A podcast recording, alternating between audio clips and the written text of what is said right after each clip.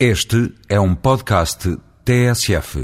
Este fim de semana ficamos a saber que há cerca de dois meses que o Presidente da República espera que o Governo lhe forneça os custos de obras anunciadas, nomeadamente as chamadas concessões rodoviárias.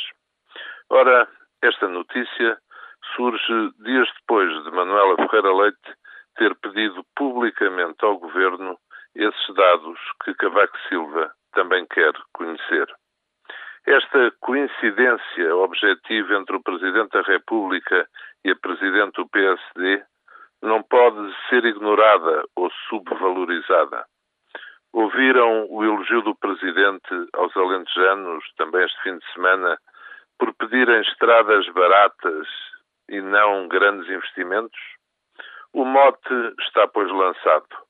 E a questão agora é saber se é para continuar.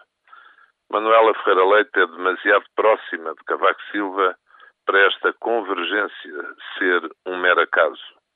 Se for para continuar, então vamos ter conflito sério mais cedo do que o previsto.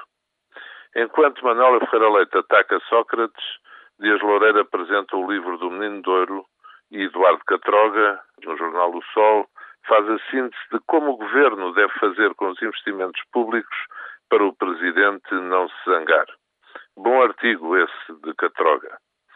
Se se confirmarem estes sinais no que anunciam, Cavaco Silva começou a jogar xadrez.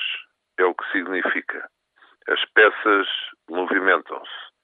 José Sócrates que se cuide, porque, pelos vistos, pode deixar de ter sossego mesmo de onde julgava que o tinha.